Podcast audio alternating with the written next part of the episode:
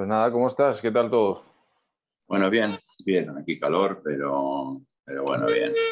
¿Por dónde estás? Pero eres vasco, ¿no? Estoy en Bilbao. Ya estoy en Bilbao. Paso más de medio año en Gotemburgo y, y otro tanto aquí. Y ya el viernes marcho allí seis semanas y luego vengo otra vez. ¿Y eso que es algo familiar o que te gusta cómo es por allí?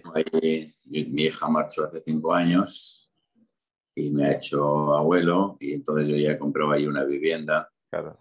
y voy regularmente. Ahí ya mi vida está entre, entre Bilbao y Gotemburgo, sí, desde hace un año y medio. sí. Sí, qué bueno, qué bueno. Eh, pues nada, eh, ya te he comentado un poquito. Eh, si quieres, vamos empezando para no quitarte tampoco mucho tiempo. No sé cómo estás de tiempo. Tengo, tengo lo único, voy a ver si puedo poner el volumen. A ver. ¿Me oyes bien o me oyes bajito? Bueno, más o menos bajito te oigo, pero bueno, bien. No sé si es mejor, pero es que yo si no serían unos cascos grandes, pero bueno. Pero bueno, te oigo bien, sí. Bueno, te decía, ¿de tiempo tienes eh, un ratillo o tenemos que apresurar un poco? Yo tengo, tengo todo el tiempo que tú tengas. Bueno, qué maravilla. Pues yo tengo Pues- todo porque estoy aquí. en- escuchar ruido de calle, porque si no lo puedo cerrar la ventana.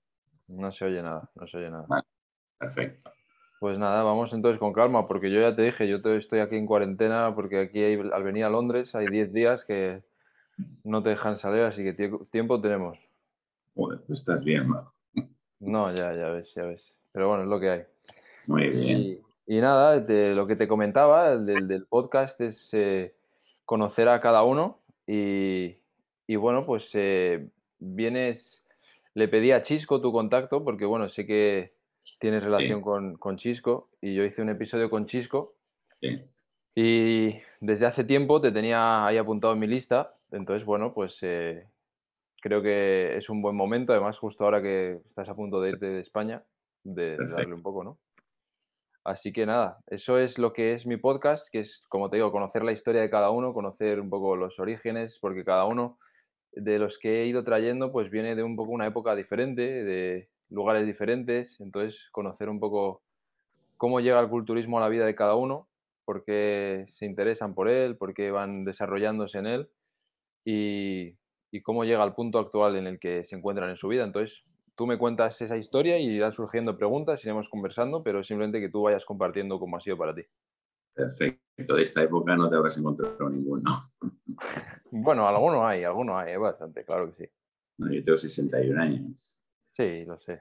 No creo que Cisco tiene 47. Son niños. Son niños. Sí. Sí. Bueno, pues nada, lo que te digo, ya estamos eh, grabando, ya desde que empezamos con el saludo siempre lo pongo a grabar. Ah, muy Así- bien. Así que ya cuando quieras empezar a contar, es todo tuyo. Bueno, te cuento de cómo empecé yo en, en este tema, ¿no? Mira, yo jugaba a hockey sobre hielo. Yo con 13 años empecé a jugar a hockey sobre hielo, jugaba en un equipo de aquí de Bilbao. Con 17 no conseguí ser eh, internacional junior y empecé a, me compré un juego de mancuernas, salí a correr, entrenaba en casa, en el vestuario del equipo y ya con 18 pues eh, me seleccionaron en la selección senior, la selección A, para, eh, para jugar un torneo en Inglaterra. Ujú. Eh, bueno, eh, me gustaron tanto las pesas que me metí a un gimnasio para seguir, eh, para seguir eh, bueno, pues, eh, evolucionando mi físico para mi deporte. Básicamente era para eso. Y yo recuerdo que a la mañana yo iba a la universidad, yo estudié turismo. Estudiaba aquí en la Universidad de Deusto, a la, iba a casa a comer, a la tarde iba al gimnasio a las 5 y luego a la noche teníamos entrenamiento de hockey. Eh, bueno, eh, el primer torneo lo jugamos en Inglaterra y mi suerte fue de que cuando acabé la carrera, pues eh, bueno, se pusieron en contacto conmigo y, y me ficharon para jugar una temporada allí profesional y me marché en el año 80, 81, sí, unos cuantos años. Y ya fue donde en realidad empecé a trabajar serio las pesas. Allí conocí a, a la gente que solía traer a Tom Plaza a Inglaterra. Conocí a Tom Plaza ahí en, uno de los gimnasios. Bueno, pues me llamó mucho la atención. Y mi vida ya iba enfocada prácticamente, era culturismo y hockey, culturismo y hockey.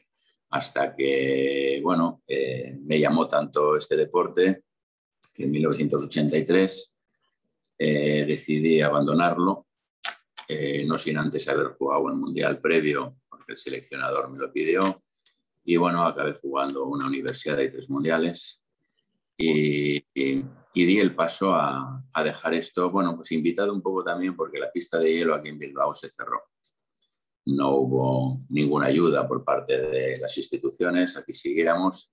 Y la verdad es que era un equipo que fuimos seis años campeones de España, que de la selección española de 22 personas, 11 éramos de aquí de Bilbao, o sea, que éramos, era algo importante.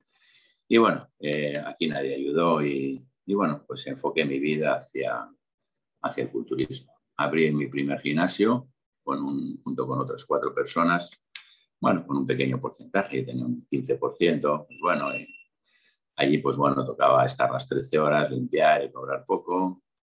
En cinco años pues abrí ya uno ya eh, con mi familia y luego ya pues eh, fui comprando las participaciones y llegué a tener pues eh, cuatro gimnasios a la vez. Entonces, bueno, esa fue la manera en la que yo empecé en este deporte para tener un físico para el deporte que yo practicaba entonces. Sí es verdad que los físicos de, la gente fuerte me gustaban y bueno, eh, no me costó mucho el, dar el salto también. Eh, un par de cosas que me vienen así es que has dicho ahora mismo que te gustaban ya de antes los físicos de gente de gente grande, de gente fuerte. ¿Eso te venía ya de a lo mejor de, de antes de incluso dedicarte más en serio al hockey? Sí, me gustaba porque, vamos a ver, a qué niño no le gustan los cómics o las personas fuertes, los deportistas mm. fuertes, los atletas, a qué niño no le gustan. Y yo era un joven bastante menudo, además, era bastante menudo, pelo largo, muchas veces me confundían incluso con una chica de niño, ¿no? menudo. Y entonces, pues eh, sí, sí, me gustaba. No es que tuviera ídolos, porque nunca he tenido ídolos a los cuales he seguido, pero, pero sí, me, me gustaba mucho el, tema. Y entonces, por lo que entiendo de, de, cómo empiezas a dedicarte un poco más en serio al mundo del culturismo como tal y a dejar un poco de lado el, mundo del hockey, eh, según lo que se suele considerar una edad normal, ¿era un poquito tarde? O, bueno, no, en realidad eh, yo llevaba ya un, un trabajo eh, con gimnasia en el vestuario, fondos, eh, flexiones, eh, algunas mancuernas desde los 17, 18 años. A los 20 años ya me apunté en un gimnasio y yo ya entrenaba serio desde los 20 años, desde el primer día que empecé. Y bueno, ya con 27 años gané mi primer campeonato nacional, que era el Mister Olimpia aquí en España. Y quiere decir que las cosas fueron, bueno, bastante rápidas y creo que era una edad una edad buena y en la que yo estaba enfocado. Si hacía algo era para hacerlo en serio, no era para, para andarme con bromas tampoco. Sí. Y en el momento que tú decías dejar el hockey, eh, has dicho que sí, que se cerró la pista en Bilbao y que eso fue como un pequeño empujón, pero parece que tú ya lo tenías un poco bastante claro antes de eso, ¿no? Parece que ya, ya lo tenías pensado. Yo ya lo tenía decidido, tenía decidido dejarlo y tenía decidido, pues si acaso, jugar el último mundial en Budapest retirarme y ya lo tenía decidido porque cuando yo iba al gimnasio solía pasar por una dietética. Bueno, en ella veía pues eh, una, foto en un Way Development de Steve Sabané y sí me, sí me llamó mucho la atención. Steve Sabané, sí es verdad, en ese momento me, me impactó, ¿no? Y sí es verdad que quien me llevó al gimnasio fue mi hermano, porque mi hermano dice, mírate, el 1 de agosto de 1980 me apuntó él y mi hermano, un amigo y yo, y al final, pues a finales de agosto quedé yo solo. Eh, y ahí estaba, ¿no? Y entonces, pues eh, yo solía ir a esa tienda de dietética a, pues, a, pues, a comprar mis proteínas y vitaminas. Y una de las personas que estaba llevando la tienda y la dueña, pues eh, hablando, hablando, pues dijimos, ¿y por qué no ponemos un gimnasio en Bilbao?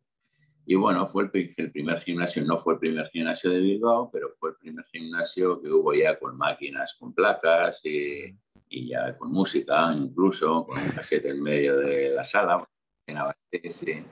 Y bueno, ya teníamos un poco de cardio, igual una bicicleta de BH, bueno, pues estas cositas, ¿no? Y ya fue eso. Entonces, bueno, eh, cogimos en un, en un edificio industrial, pusimos una cosa, bueno, bonita. Hoy día son las torres de las torres de Sozaki aquí en Bilbao, es una, es una zona rica, en su día eran un poco los suburbios.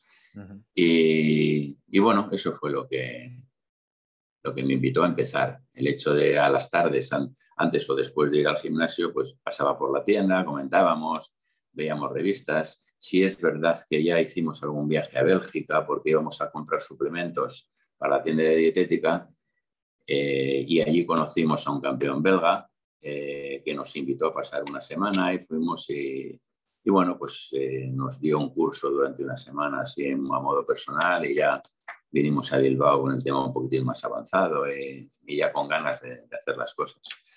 Pero la verdad es que, bueno, yo no quería trabajar para nadie y entonces, pues, mi familia se metió conmigo, bueno, me ayudó en ese sentido.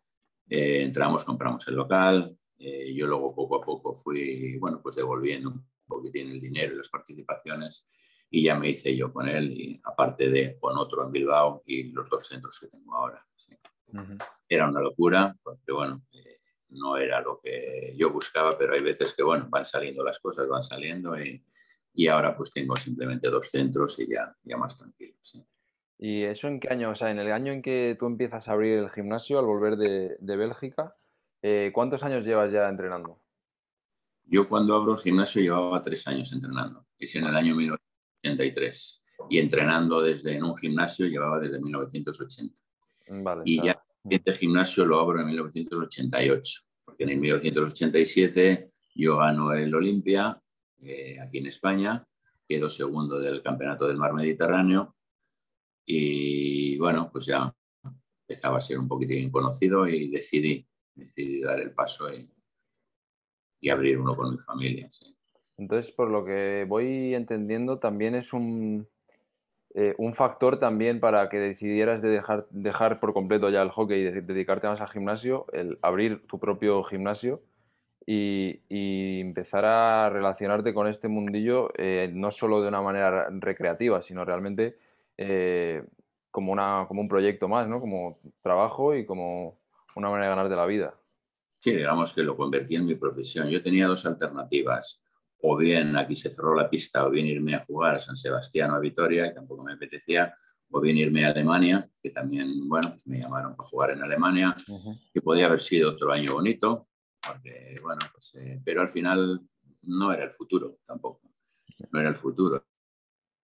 Entonces, bueno, pues que quería ya hacer algo en serio y este deporte, pues desde el principio me asentó, muy bien, me gustó mucho, sabía que podía, bueno, pues eh, hacer algo en él, hacer algo por, porque soy muy trabajador, no porque tenga una genética muy especial. Y bueno, enfoqué toda mi vida hacia ello, 100%, tanto en, bueno, pues, tanto como mi forma de vida, como es mi hobby.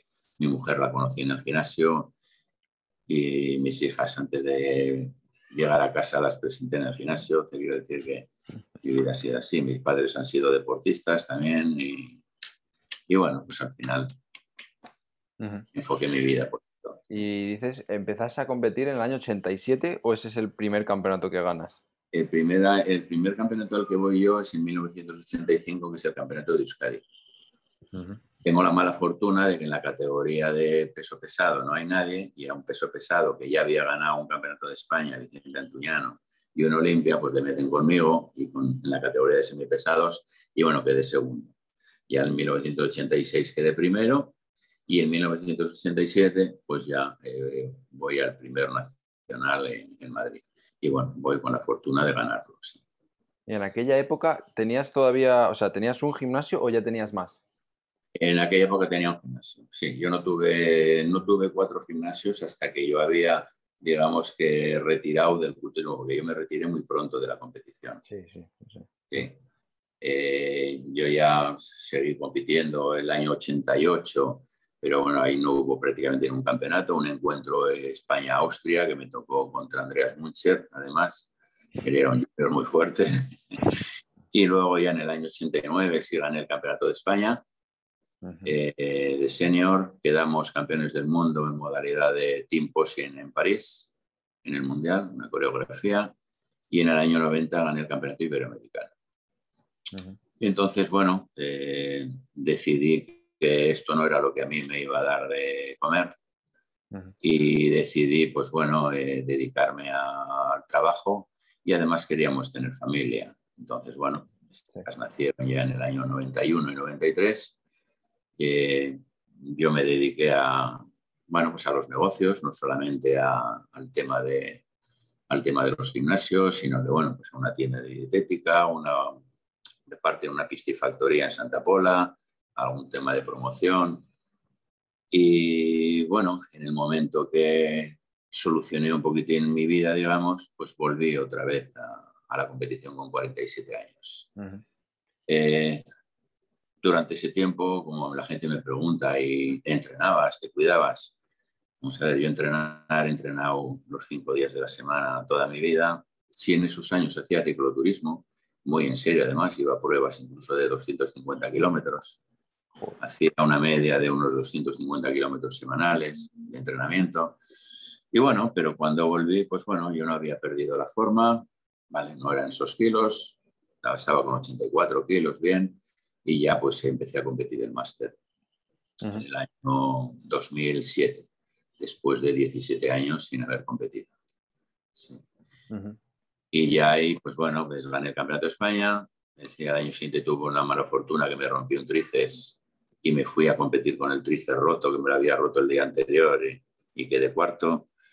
Y luego ya, pues bueno, ya con ganas eh, ya volví y ya con 50 años gané el Campeonato de España, el Campeonato de Europa y Copa de España y alguna cosita más. Y si te sigo contando un poco historia de competiciones, pues bueno, y ya prácticamente lo que me dedicaba era a los mundiales. Bueno, serán competiciones una vez al año, mundiales de máster de 50, en los que quedé un año tercero y cuatro años segundo. Sí. Y por, eh, por honores, por logros, por méritos, pues eh, Rafael Santonja me dio la tarjeta pro de, de la IFE Bueno, entonces eh, la verdad es que con eso me dio un, bueno, pues una alegría, un impulso más para seguir un poco compitiendo. Y sí, hice tres competiciones, cuatro competiciones en Estados Unidos.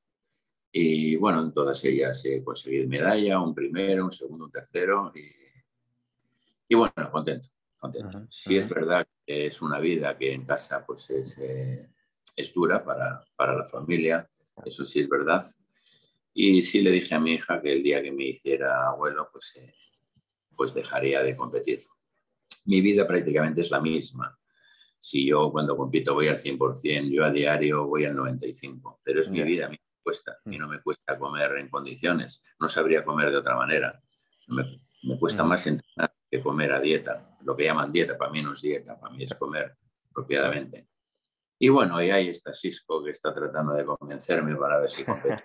A ver, eh, al final... A ver si cae. Me da miedo. Sí. Eh, eh, vale, estoy en forma. Es una categoría que, bueno, que vale, bueno, la gente más de 60, pues bueno, no es senior, es lógicamente. Pero yo sé cómo me gustaría salir y me gustaría salir en condiciones y es el paso que me da un poquitín miedo hace poco mi miedo era que mi físico no me aguantara, pero ahora mi miedo es, eh, bueno, pues dejar otras cosas que me que quizá me llaman más. Ahora podía haber ido a la Olimpia con Ángel Calderón y, y, Fran Spin y la familia, que están 15 días en Ucrania y luego van 11 días a Estados Unidos, pero no lo cambio por ir a Suecia a ver a mi nieta. Claro. Y lo que y es lo que quiero. Si lo puedo compaginar entre los dos, pues bueno, siempre que no cambiara yo mucho mi, forma de vida, ¿no? Es una forma de vida muy sencilla y la verdad es que estoy aprendiendo a llevar las cosas de otra manera. Antes saltarme una comida podía ser eh, un gran problema y ahora saltarme una comida no tengo ningún problema por saltármela o comer tres veces o comer cuatro veces, no pasa nada. Mucho más relajado, estoy entrenando últimamente como nunca, me encuentro muy bien. Y bueno, relajado porque tengo todo el tiempo del mundo, yo pues prácticamente a mí mis negocios me los, me los llevan, entonces yo digamos que prácticamente solo me dedico a, bueno, pues a mí y a mi familia, a entrenar y comer y, y pasar con ellos, no tengo mucho más. Hay temporadas que, bueno, puedo tener algo más de trabajo, tema de teléfonos o tema de contratos y un poquitín de gestión, pero bueno, la, ahora lo tengo tranquilo. Ha sido un buen, buen resumen de, toda la carrera deportiva. Ya me has cubierto ya gran parte de lo que, de lo que tenía. bueno, más o menos era eso. Yo lo, lo, que, lo que muchas veces hablo con, bueno, pues con chicos eh, y chicas, bueno, pues ellos tienen sueños y, hay sueños que hay que saber qué sueños son reales o no. Yo sabía, estando ahí en la, en la movida, como ahora llaman, eh, siendo uno de los eh, punteros en esos años, decidí retirarme cuando otros se vuelven locos, se echan la casa por la ventana. y al final yo estaba buscando un futuro, que es cosa que la gente a veces no está buscando o se cree que no existe el futuro. Mm. Entonces, bueno, yo desaparecí para, bueno, después volver y ahora poder vivir como un profesional con mi vida, pues digamos que ya, bueno, pues puedo decir que solucionada en, ese aspecto. Y vale, ya no tengo 30 años, ya no puedo conseguir lo que quizá podía haber conseguido en su día, pero quizá he conseguido cosas mejores, no lo sé, no lo sé. de, de, esa decisión sí que me resulta muy interesante por lo que acabas de comentar, que hay mucha gente que, no lo entiende, o sea, que se da cabezazos a lo mejor con la pared y sigue ahí sin, darse cuenta de que, pues lo que has dicho antes, que eso no es lo que le va a dar de comer, ¿no? Entonces, me, levanta mucha curiosidad si realmente hubo algún evento, pasó alguna cosa o simplemente fue tu propia iniciativa el darte cuenta de que eh, está bien como pasión, a lo mejor como hobby, pero que, para, eh, digamos, estar tranquilo y poder dedicarte bien a ello, hay que tener otras cosas que, de las que cuidar antes, ¿no? Vamos a ver, yo simplemente le llamo una educación.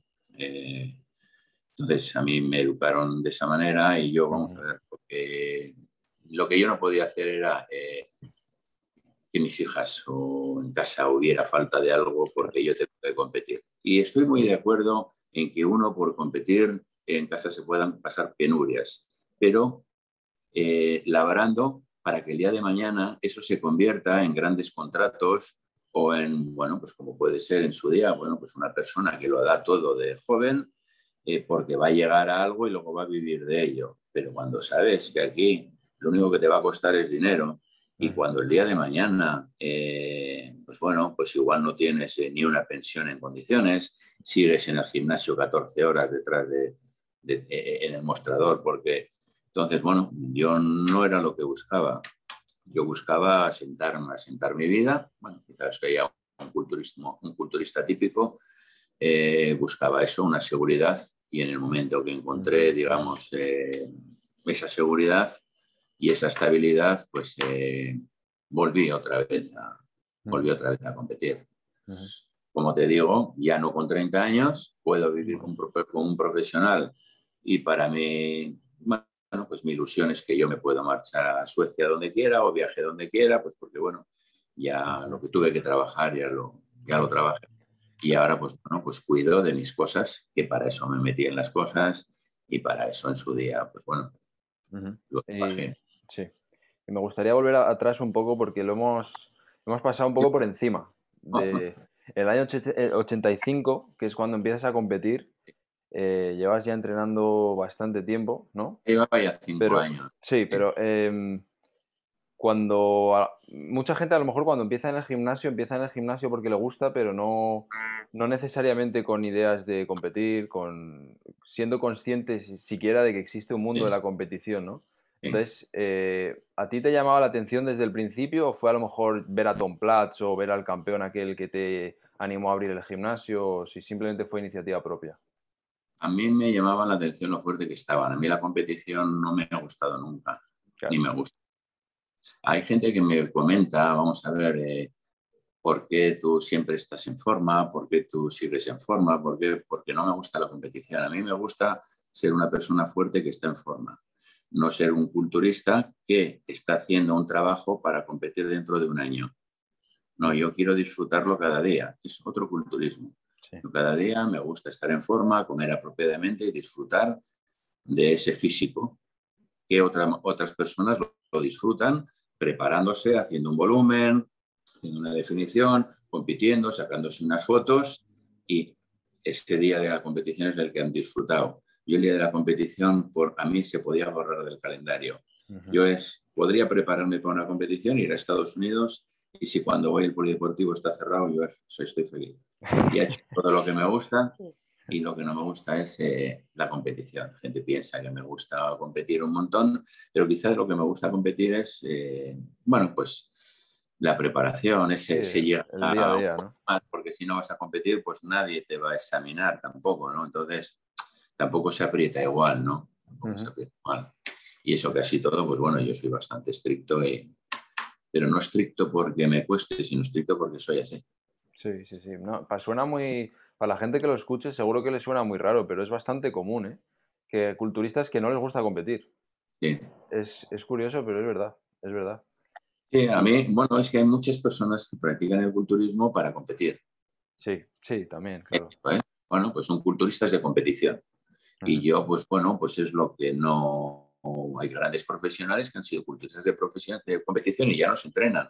Hay otros profesionales que siguen entrenando porque les gusta el culturismo, aunque ya no compitan.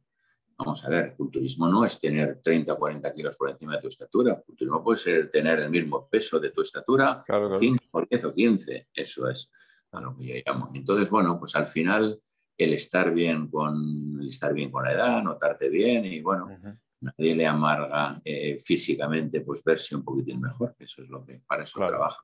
Claro, eh, de, eso viene todo esto. A mí, dentro del culturismo, me gusta la estética hay gente que le gusta si no puede entrenar muy pesado o no puede darlo todo en el entrenamiento, pues no van, lo dejan en absoluto.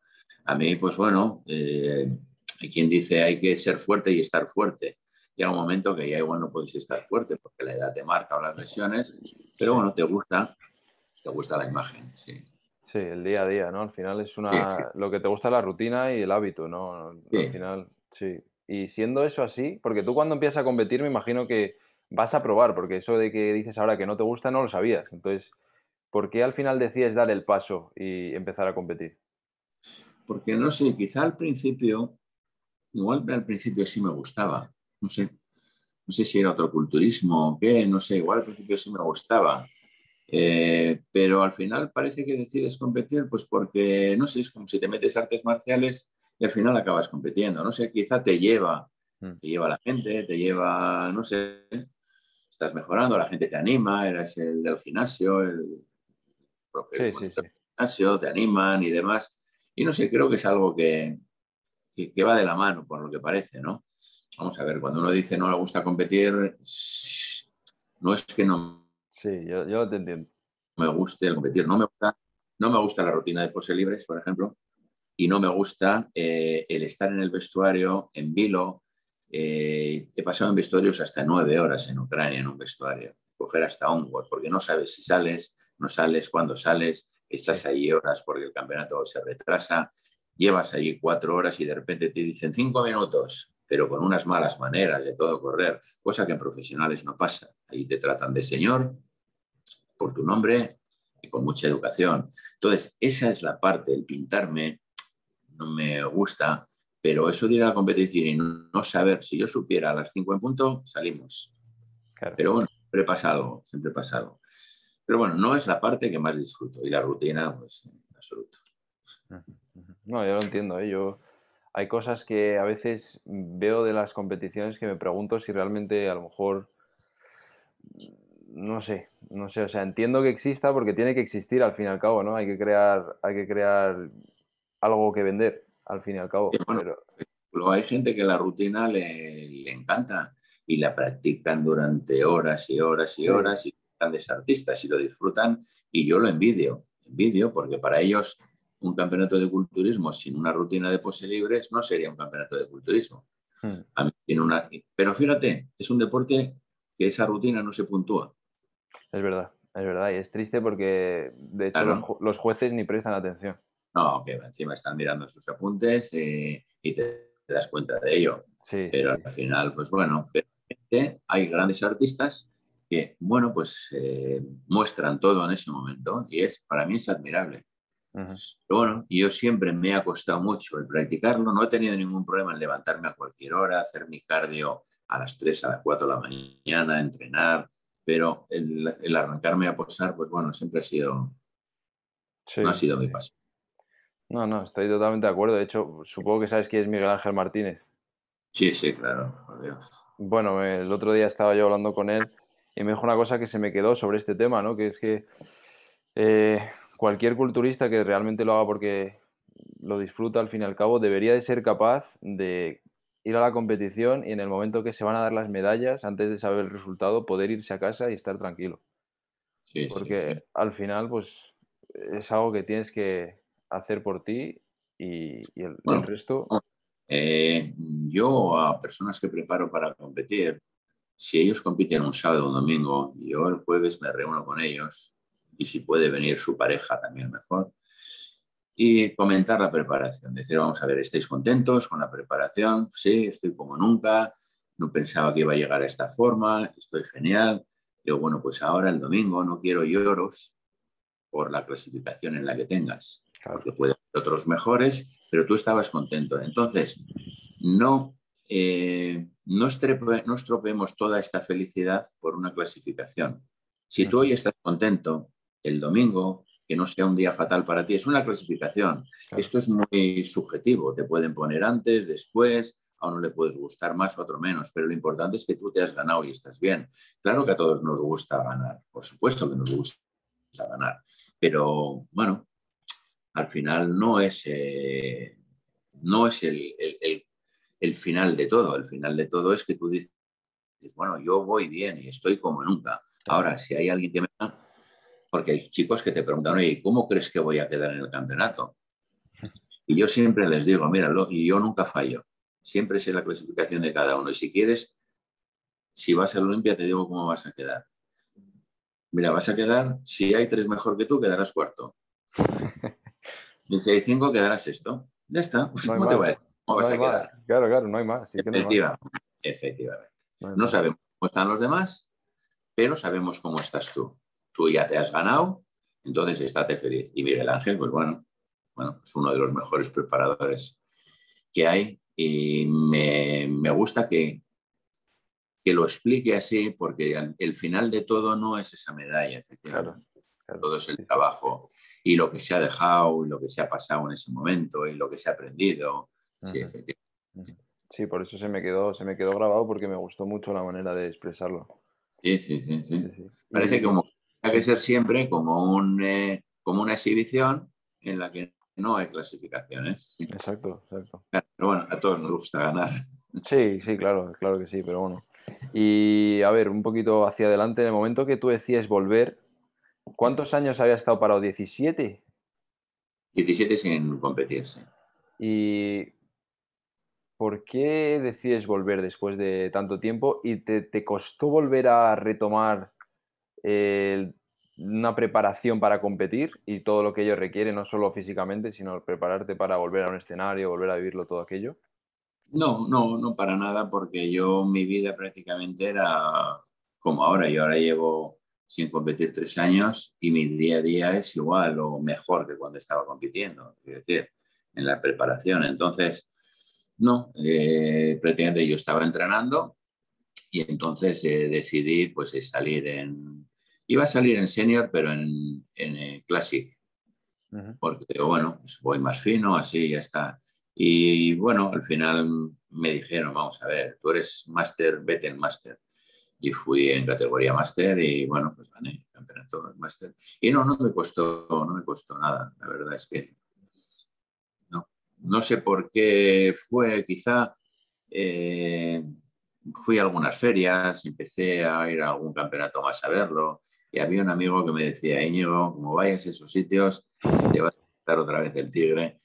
Y bueno, sí, así fue, ¿no? Así fue. Y bueno, pues ya lo, ya lo cogí con ganas otra vez, de ganas, asentado y decir, bueno, pues vamos a, vamos a disfrutar ahora un poquitín de la etapa en la que estoy, simplemente. Sin, sin objetivo concreto, ninguna idea de lo que querías. No, objetivo no, de que cuando vas, pues bueno, pues prácticamente tienes un, eh, vas a un campeonato máster y dices, bueno, tengo que buscar un podio, más o menos, tienes que buscar un objetivo, ¿no? Te quiero decir, por categoría o por estatus, depende de qué sitios, pues ya vas buscando un podio, yo no voy a decir ganando, ¿no? Pero buscando algo. Pero No, tranquilo, tranquilo, ahora de empezar. Y luego ya mi culturismo también cambió mucho. ¿eh? Eh, mi forma de prepararme ya era totalmente diferente. Antes las preparaciones eran de no comer, muy espartanas.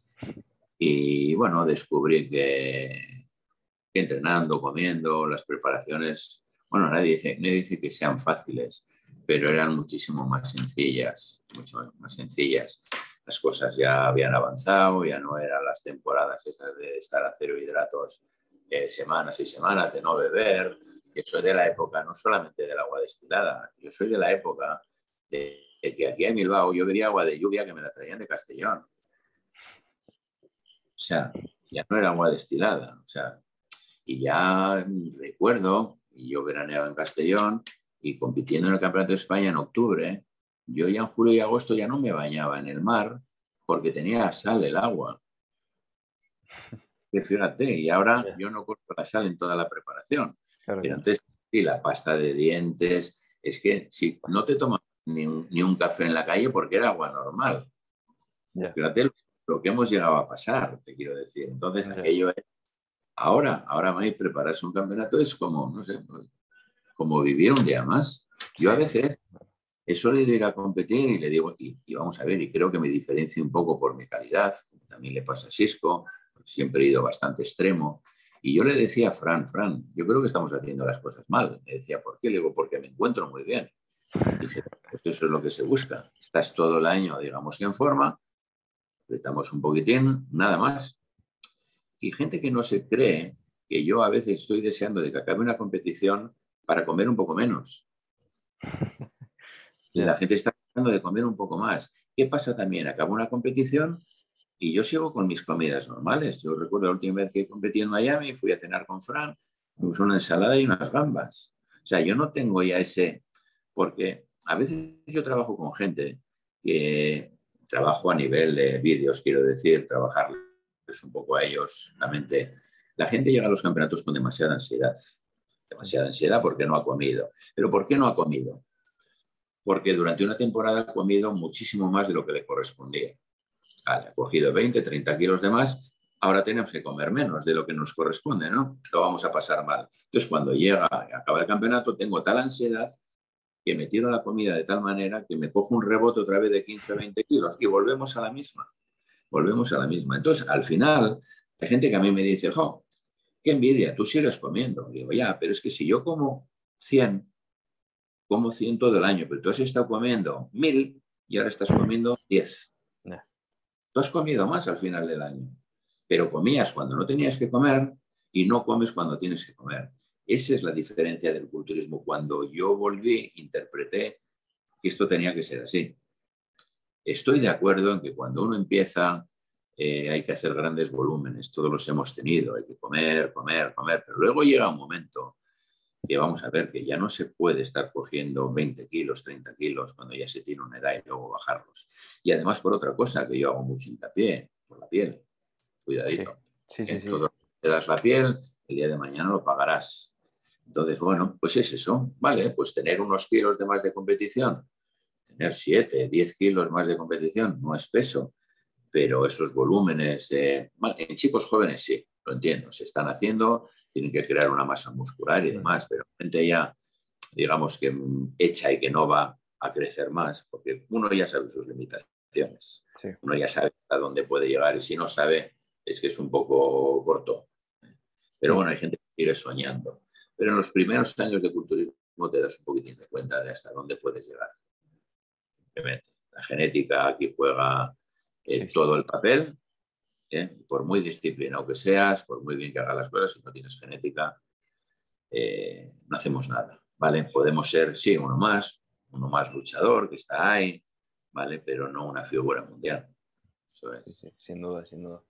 Y, y, esos 17 años fuera del escenario que estabas centrándote en otras cosas de tu vida, ¿notas al volver que te ha cambiado la mentalidad, que lo vives de otra forma en cuanto a cómo lo equilibras con otras cosas de tu vida? Porque imagino que tu vida personal en esos 17 años cambió mucho. Sí, bueno, eh, yo cuando vuelvo me noto, bueno, más asentado, ya era más, ya no era tan joven, ya vuelvo con 47 años, ya tu vida ya es diferente y yo vuelvo a disfrutar. Yo vuelvo a competir para disfrutar sin ninguna presión, efectivamente. Lo que he tratado yo es de competir sin ninguna presión. Siempre te la marcan, porque la gente te la marca. Pero bueno, no tener presión para ello, disfrutarlo y bueno, pasar buenos momentos nada más. No,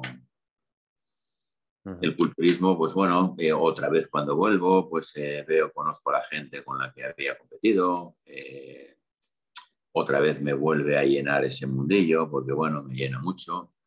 Tengo, bueno, pues grandes amigos ahí dentro y al final, pues bueno, te incorporas otra vez, vas a las ferias, seminarios, competiciones y bueno, ahora quizás estoy un poco, otra vez separado un poquitín de ello, incluso en casa mi mujer pues me suele decir que estoy demasiado apalancado, que me tengo que mover un poco más, ir a sitios y al final, pues, bueno, pues a mí me gusta la vida tranquila, ¿no? Pero, pero sí, moverme un poquitín más y entrar. Si hubiera ido ahora a ver el Olimpia, si no hubiera que hacer cuarentena, pero tantos días, vamos a ver, la idea me, me apetece un montón, estar 15 días en, en Ucrania con Olev, eh, ahí entrenando, y con, y con Madelman, y con Calderón, y con Fran, y con, eh, eh, ¿cómo es la chica ahí? Rocuda, ¿no? Sí, Laura, sí. Sí, eso es. Y claro, me encantaría. Pero a veces digo, bueno, ahora pues tengo otras, eh, digamos que también otras prioridades, pero eso no quiere decir que no lo vaya a combinar. Por eso Cisco quiere pues, que busquemos algún campeonato por Estados Unidos para que él compita en amateur y en profesional y que sea la excusa para ir 15 días y claro, entrenar, hacer, bueno, pues una vida así de turismo y un poco, bueno, una excusa. Y él, pues bueno, parece que está otra vez, eh, bueno, en forma está siempre. Sí.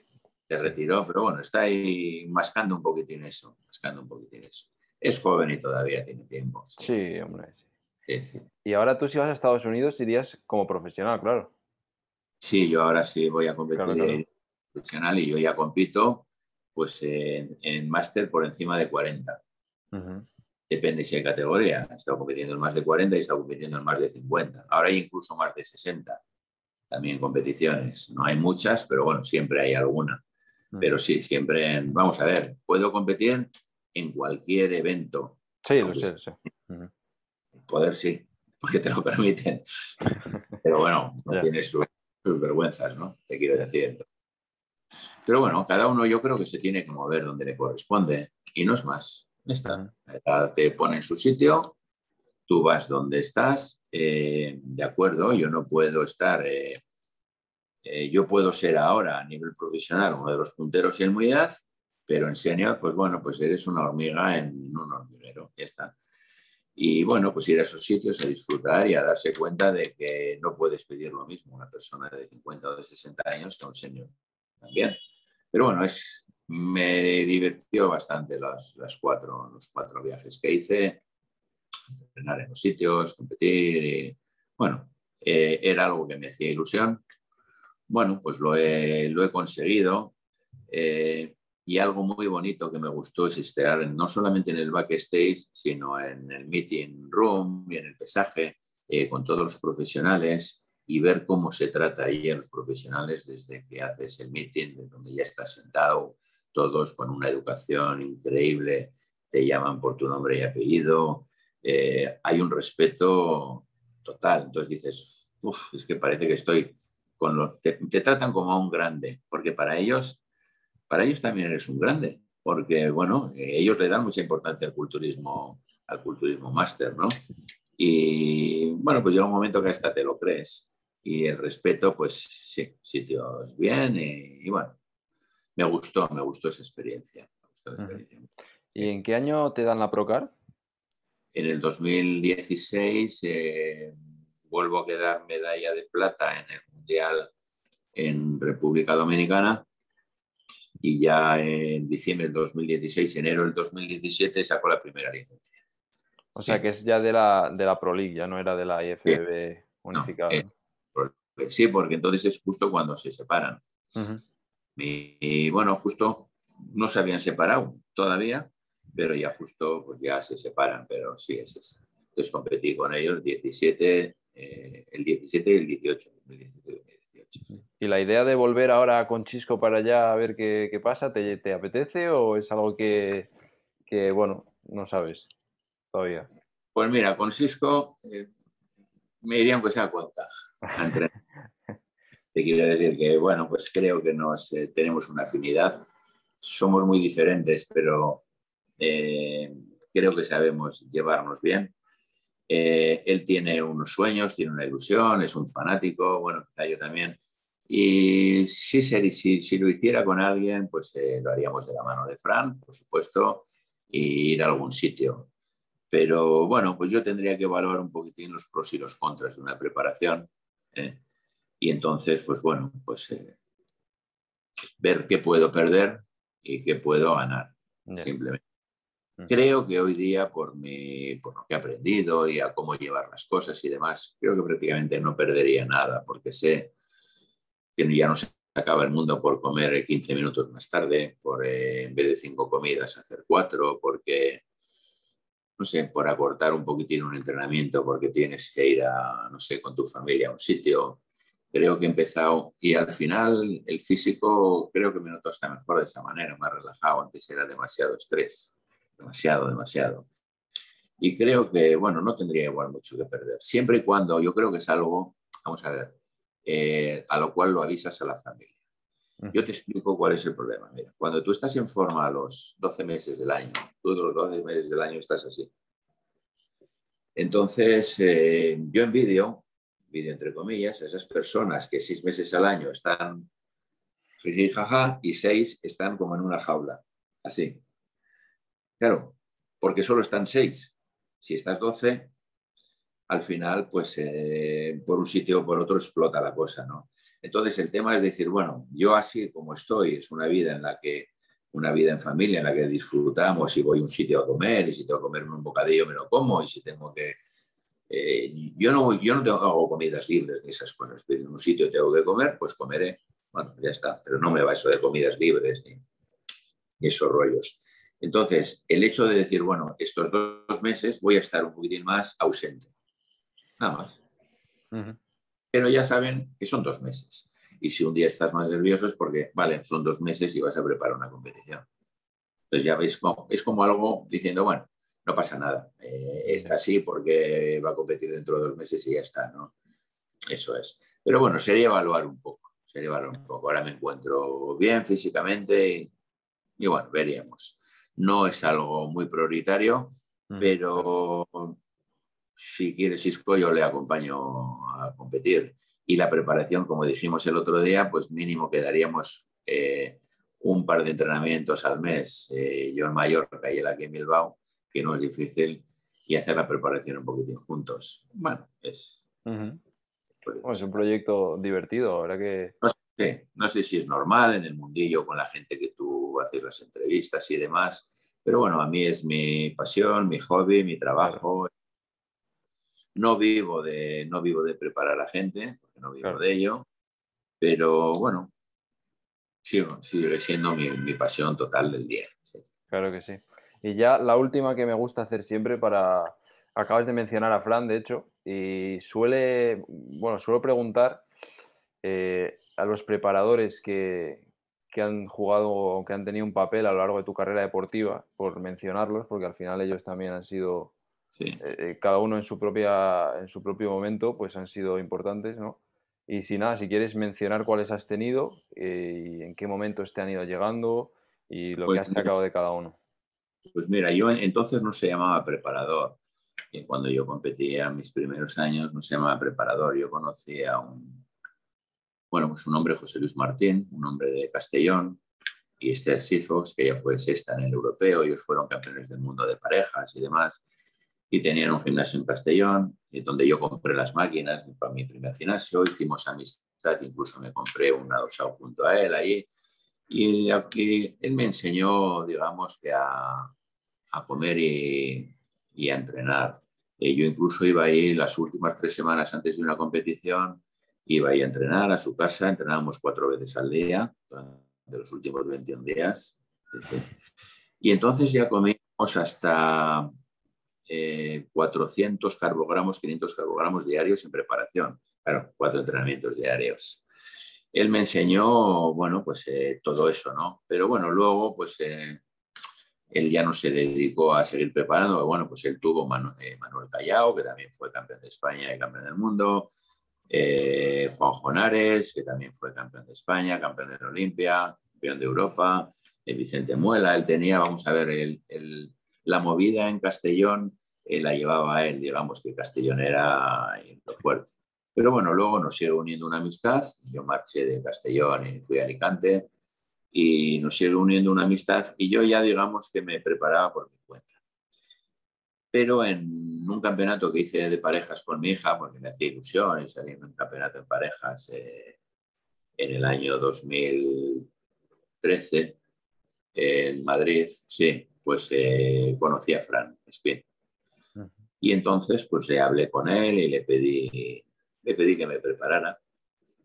Bueno, me hizo mucha ilusión que me dijera que sí y luego me enteré que le había hecho muchísima ilusión que se lo hubiera pedido yo, porque yo para él era alguien y él para mí era alguien, o sea, era algo que los dos estábamos.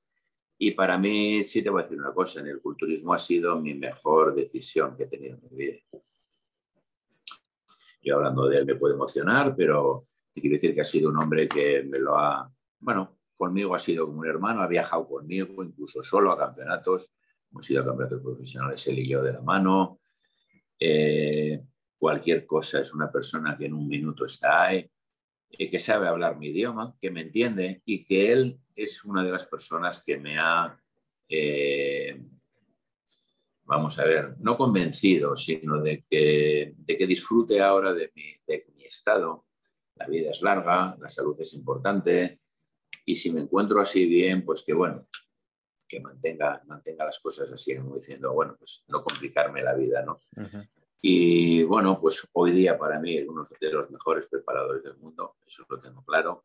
y no, y no diré el mejor, porque nunca se puede decir de nadie es el mejor si no es probado de los demás, pero sé que es uno de los mejores. Bueno, pues una persona seria y de la que estoy, bueno, pues yo muy agradecido, ¿no? Y siempre se lo digo a él. Pues mira, una de las mejores cosas que yo tuve a la vuelta fue haberlo conocido. Y si yo sigo, y yo sigo con él, porque bueno, me interesa, no compito, pero vamos a ver, eh, para cualquier cosa es importante y es algo que te hace estar al día eh, en esto y, bueno, tengo, tengo buen contacto con él, sí. No soy de los que da mucha guerra, pero normalmente me sigue. A él le gusta que yo le mande revisiones semanales. Sí, a veces pues igual se le mando quincenales, o, pero bueno, pero le gusta seguir teniéndome controlado eh, en todos los sentidos, en la comida, en las analíticas, en todo. Y bueno, y bueno así bueno, con el contento. Pues muy bien, yo ya no tengo ninguna cosita más. Si quieres eh, algún mensaje final, alguna, algún consejo, alguna cosa que quieras decir que escuche la gente que, que esté oyendo. Pues consejos a veces es que parecen, lo que yo hablo de son consejos de viejos, ¿no? Te quiero decir. No, me no he llegado a hacer seminarios de dos y tres horas en las que hemos hablado diez minutos de entrenamiento, de nutrición y de suplementación, diez minutos. El resto, pues me gusta hablar un poquitín de la vida, de lo que hay detrás de, una competición, de lo que hay detrás en la vida, de, de, que vamos a ver, de que hay que ser conscientes hasta dónde podemos llegar y de que este es un hobby, pero un hobby para jugar con, con lo que nos sobra, no quitar de, bueno, pues, pues, de cosas de, importantes en la casa, ¿no? Entonces, bueno, en ese sentido, pues eh, yo siempre he sido más, más cauto, siempre he sido más Y no, pues eh, mensajes y demás, pues no, bueno, pues, no, no, ya es bueno, ese ya, ese ya es bueno y a alguno le dará que pensar seguro. Bueno, la gente, la gente ya sabe, la gente ya sabe lo que hay. Lo que pasa es que, bueno, pues este deporte también engancha mucho. Sí. Y sí es verdad que, bueno, que, bueno, eh, cuando uno es joven, te pueden decir lo que quieras. Claro, yo ahora veo las cosas, y es como ahora a veces me dicen, ¿y, cómo entrena una persona de 60 años? Bueno, pues una persona de 60 años entrena pues eh, cuando se levanta eh, y según cómo se sienta, decide cómo va a entrenar ese día. Simplemente, porque no sabes lo que va a venir mañana. Yo sí les puedo decir a los que vienen detrás cómo va a ir siendo su vida, qué van a ir notando, qué se van a encontrar, pero ellos no me lo pueden decir a mí y no hay nadie mayor que yo que lo esté eh, divulgando al menos. Claro. Entonces, sí es algo en lo que me gusta divulgarlo regularmente, porque, bueno, pues porque creo que a la gente hay que decirle, bueno, pues eh, lo que viene más adelante. Entonces, bueno, pues yo siempre llevo el trabajo eh, y, bueno, cuidarse porque la vida, la vida es nada. Perfecto. Pues eh, nada, yo nada más, yo nada, simplemente darte las gracias. Ha sido un honor para mí poder compartir este ratito contigo, escuchar tu historia y, seguro que la gente que lo escuche pues le va, lo va a disfrutar y seguro que va a aprender muchas cosas. Bueno, yo solamente hay una cosa, mira, a mí hay quizá muchas personas que no me conocen, eh, pues porque soy muy tímido. Y mi sensación es de ser muy serio y de estar por encima del bien y del mal y de, no sé, al revés, yo soy muy tímido, muy accesible, porque me gusta contestar a todo el que me pregunta antes en un minuto, pero quizá mi imagen muchas veces me, no sé, me... Sí, te entiendo, te entiendo, porque a mí me pasa lo mismo también. ¿eh? Me corta. Entonces, vale, yo sí sé que he ido a campeonatos y vale, todos estamos concentrados, todos estamos más serios en ese momento, sí, ¿no? Pero no tengo nada, no tiene nada que ver con mi apariencia. Entonces, a mí cuando alguien me escribe, me pide un consejo, yo le contesto, pero, pero le contesto extenso. Si tengo que estar ahora con él, se lo contesto, te quiero decir y a veces es la parte que me gustaría que, fuera un poco más conocida y que no soy, eh, no soy nadie que no, sean, que no sea como los demás. Y una cosa importante, y que jamás eh, me reiré de una persona eh, novata o menos fuerte o demás, porque en esta vida todos hemos sido... todos hemos sido principiantes y nos hubiera hecho mucho daño. A mí me hubiera hecho mucho daño que el primer día que me vio Tom Plus hubiera reído de mí. Entonces pasa lo mismo cuando uno está fuerte. Es decir, bueno, respeto a los demás, respeto a los chavales y nada, simplemente eso. Enseñarles y, bueno, cuando uno era principiante, pues bueno, tampoco nos gustaba que nos se rieran de nosotros. No, claro, quizá yo ahora lo veo todo desde el prisma, igual he aprendido a hablar de otra manera, que yo hablo ya como un, o bien como un padre o ya casi como un abuelo, a, muchos, eh, a muchas personas. Ya veo las cosas de otra manera. Veo las cosas de otra Pero sí es verdad que, bueno, eh, contento con cómo ha sido mi vida en esto y contento que me hayas llamado totalmente. Pues bueno, ha sido un placer y disfruta de los días que te quedan ahí en el hotel y no hay más. No, no, disfrutar está complicado, ya, ya se hace muy largo esto, pero bueno, es lo que hay. Esto ha sido de lo mejor, del mejor ratillo que he pasado desde que estoy aquí encerrado. ¿eh? Bueno, pues si hace falta hacer otra, la haremos. bueno, a ver. Así que bien. Venga, lo dicho. Muchas gracias y, un abrazo muy fuerte. ¿Cuándo lo sacas o dónde? Eso, pues mira, lo saco. Eh, suelo hacerlo en dos partes. Sí. Entonces, como que lo corto por la mitad y subo la primera parte, a lo mejor la subo mañana o pasado. Yo te aviso por, yo te aviso por WhatsApp, te mando un mensaje. Y luego lo subo, lo subo entero a Spotify y lo subiré este fin de semana. De acuerdo. Muy bien. Muy pues bien. muchas gracias, Ignacio. Nada, un abrazo fuerte. Cuídate. Hasta Chao.